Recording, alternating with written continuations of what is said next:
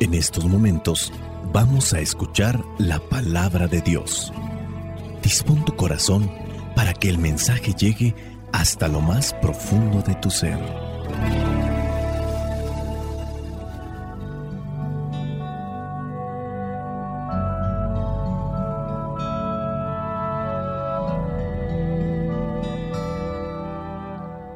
Vamos a reflexionar las lecturas correspondientes a este último domingo del año litúrgico.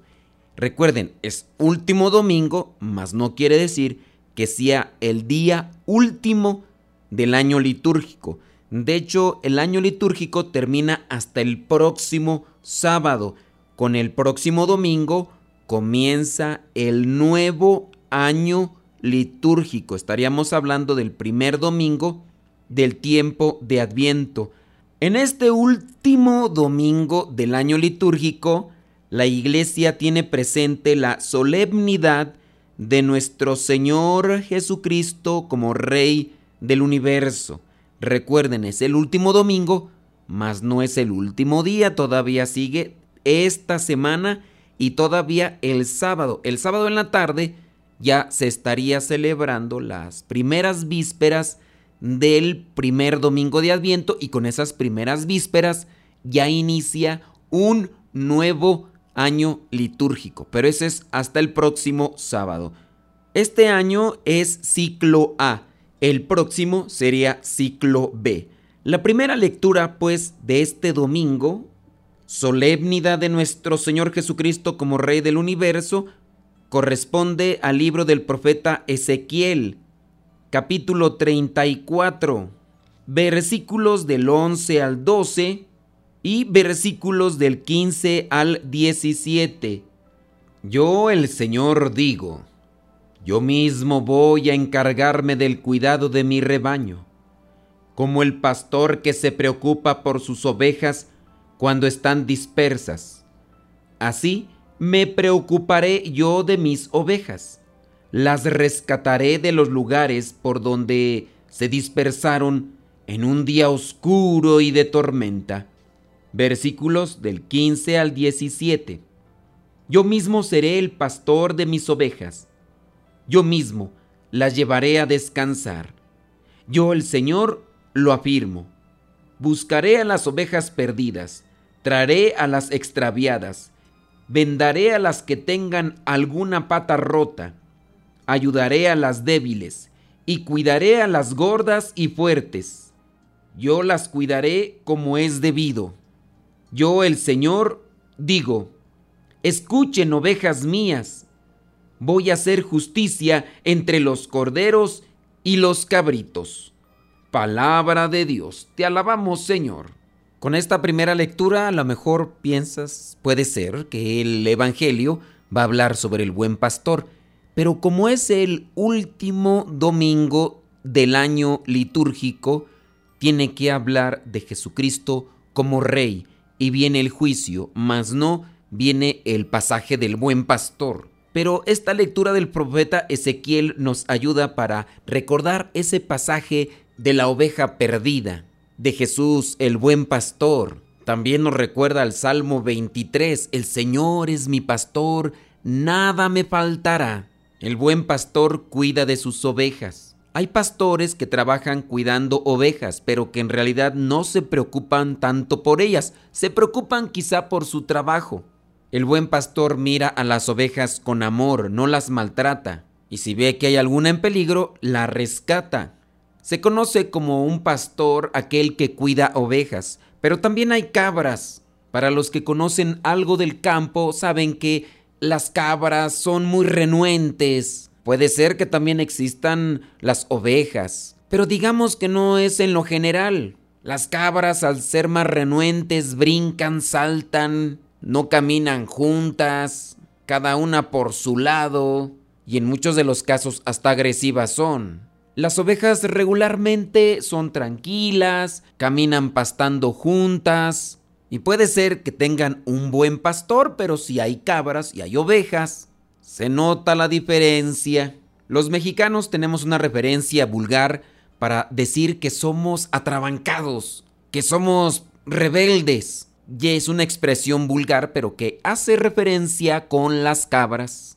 Los mexicanos también tenemos una referencia para con las personas que a veces no piensan mucho y se dejan llevar por la manada. Esto va con relación a las ovejas. Digamos que esta expresión no es tan agresiva como la otra, pero sí denota y califica a una persona como poco pensante, dejándose llevar solamente por la manada.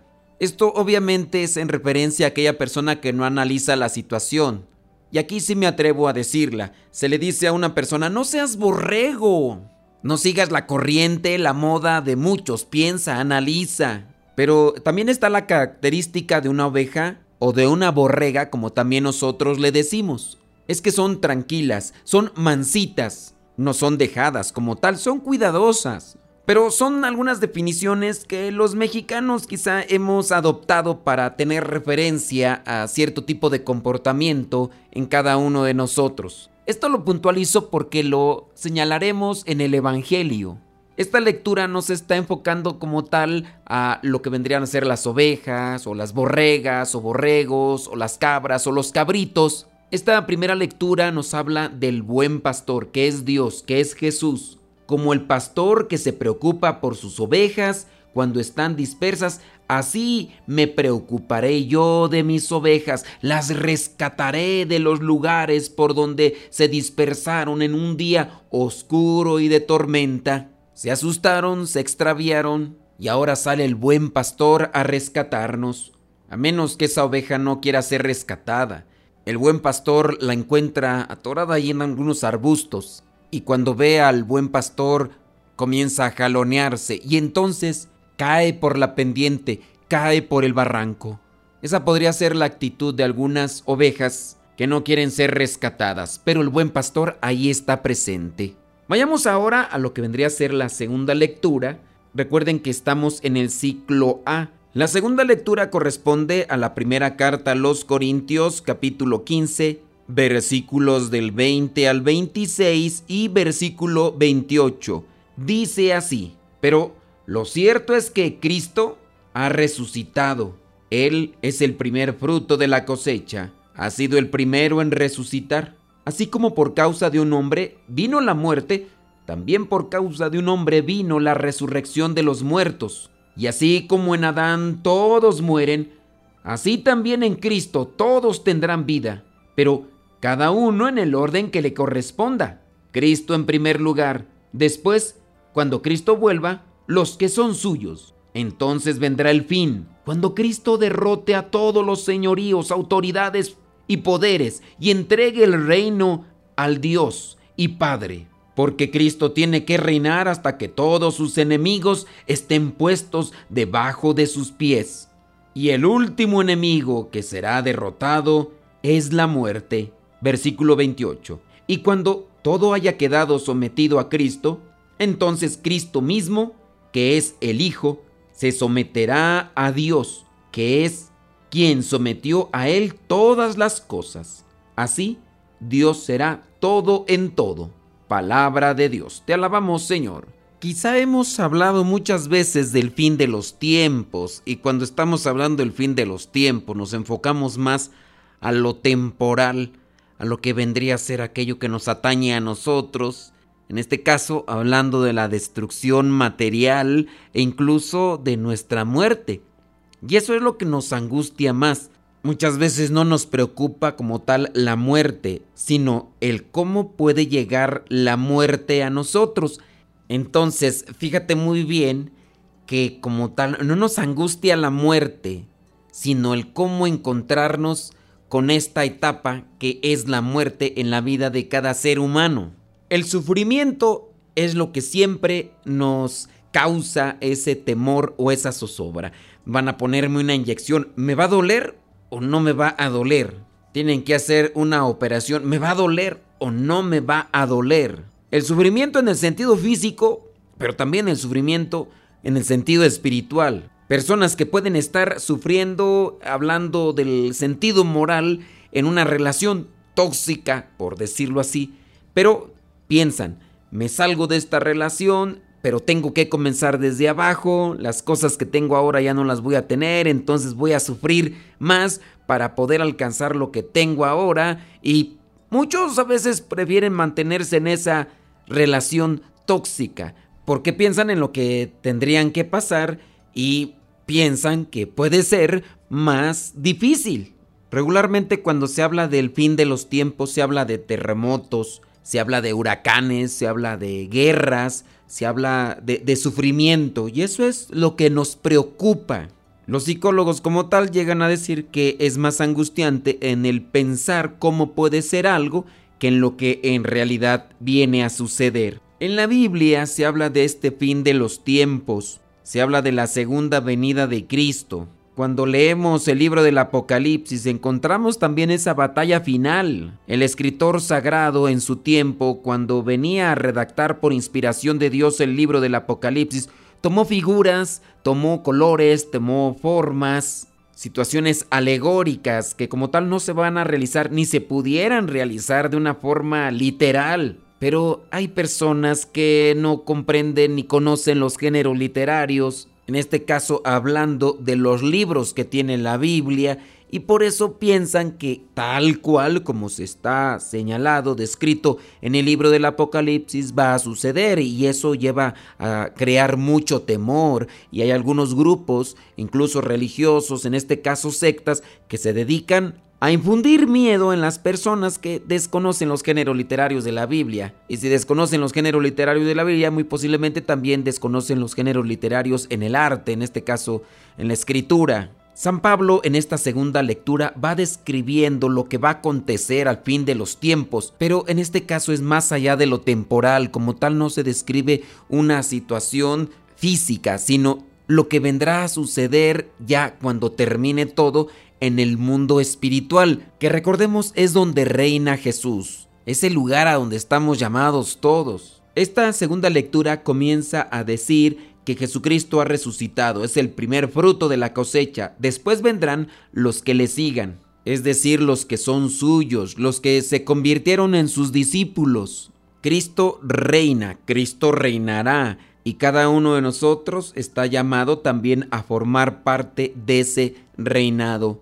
No hay que extraviarnos. Si pensamos mucho en el dolor, en el sufrimiento, podemos perder de vista lo principal, la felicidad en el reino eterno. Una persona, por ejemplo, cuando está muy enferma y el doctor le recomienda que tiene que ponerse inyecciones. Hay algunos que se fijan más en el dolor producido por la inyección y no se fijan en el bienestar que se obtendrá si es que las personas se ponen esas inyecciones que vendrían a ser dolorosas, pero que después estarían mejor.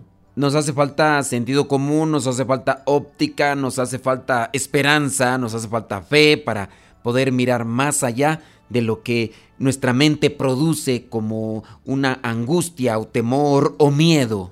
Si ya conocemos la palabra, no tiene que darnos miedo, no tiene que darnos temor o angustia zozobra, lo que vendría a ser esa etapa que a todos llegará, que es la muerte. Llegue como llegue, podría ser la puerta para estar ante la presencia de Dios y la dicha que se puede recibir estando ante la presencia de Dios, obviamente curará y sanará todo dolor y sufrimiento por el que se haya pasado si es que se tuvo que recibir ese sufrimiento como tal. Pero para poder gozar de esa presencia del Señor necesitamos ser obedientes. Para eso tenemos que ir al Evangelio de Mateo capítulo 25 versículos del 31 al 46. Dice así, Cuando el Hijo del Hombre venga, rodeado de esplendor y de todos sus ángeles, se sentará en su trono glorioso la gente de todas las naciones se reunirá delante de él,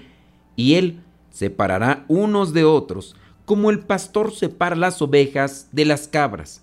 Pondrá las ovejas a su derecha y a las cabras a su izquierda. Y dirá el rey a los que están a su derecha, Vengan ustedes los que han sido bendecidos por mi Padre, reciban el reino que está preparado para ustedes desde que Dios hizo el mundo. Pues tuve hambre, y ustedes me dieron de comer. Tuve sed y me dieron de beber. Anduve como forastero y me dieron alojamiento. Estuve sin ropa y ustedes me la dieron. Estuve enfermo y me visitaron. Estuve en la cárcel y vinieron a verme. Entonces los justos preguntarán, Señor, ¿cuándo te vimos con hambre y te dimos de comer? ¿O cuándo te vimos con sed y te dimos de beber? ¿O cuándo te vimos como forastero y te dimos alojamiento o sin ropa y te la dimos? ¿O cuándo te vimos enfermo o en la cárcel y fuimos a verte? El rey les contestará, les aseguro que todo lo que hicieron por uno de estos hermanos míos más humildes, por mí mismo lo hicieron. Luego el rey dirá a los que estén a su izquierda, apártense de mí los que merecieron la condenación, váyanse al fuego eterno preparado para el diablo y sus ángeles. Pues tuve hambre, y ustedes no me dieron de comer, tuve sed, y no me dieron de beber Anduve como forastero y no me dieron alojamiento, sin ropa y no me la dieron. Estuve enfermo y en la cárcel y no vinieron a visitarme. Entonces ellos le preguntarán, Señor, ¿cuándo te vimos con hambre o con sed o como forastero o falto de ropa o enfermo o en la cárcel y no te ayudamos? El rey les contestará, les aseguro que todo lo que no hicieron por una de estas personas más humildes, tampoco por mí lo hicieron. Esos irán al castigo eterno y los justos a la vida eterna. Palabra de Dios, te alabamos Señor. En la primera lectura encontramos que Dios promete estar cerca de nosotros como el buen pastor. Promete cuidarnos, promete amarnos, promete curarnos, promete salvarnos, estará ahí siempre presente.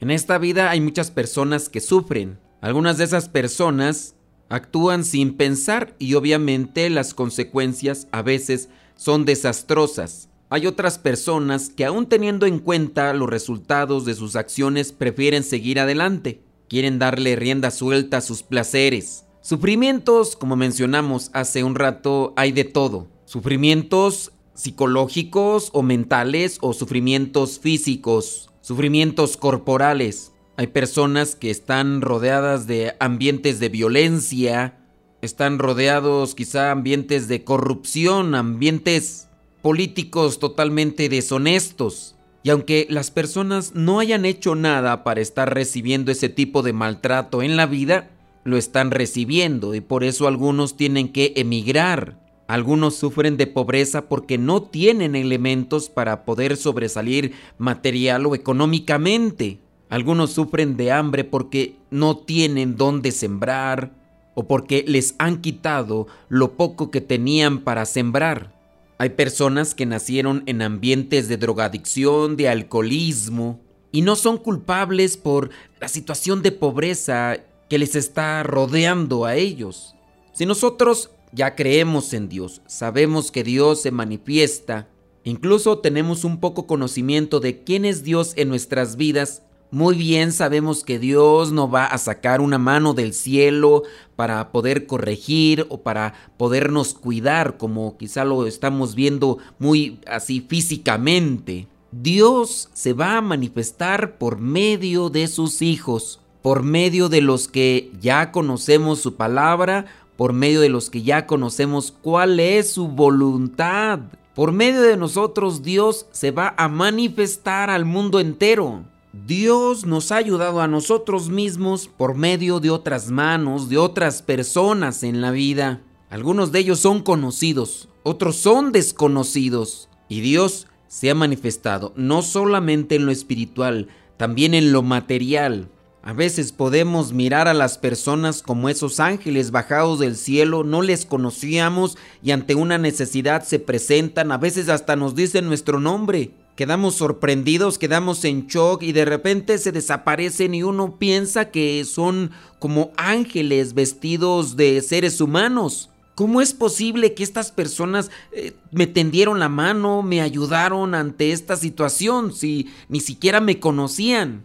Es Dios manifestándose en sus hijos. Dios manifestándose por medio de sus hijos. Son aquellas ovejas obedientes que hacen caso al buen pastor. Esas ovejas que quizá fueron rescatadas también de una situación difícil y que ahora también estamos llamados a ayudar a otros a salir del hoyo, a salir de la barranca, a salir del atolladero, a salir del problema. En el Evangelio del día de hoy se presenta ese juicio. La gente de todas las naciones se reunirá delante de Él y Él separará unos de otros, como el pastor separa las ovejas de las cabras. Pondrá a los obedientes, a los dóciles, a su derecha y a las cabras a su izquierda. Las cabras rebeldes, irrespetuosas, altaneras, violentas, no quisieron obedecer al buen pastor. Las ovejas, por así llamarlas, las obedientes, recibirán bendición. Las cabras, las desobedientes, las rebeldes, recibirán el castigo eterno.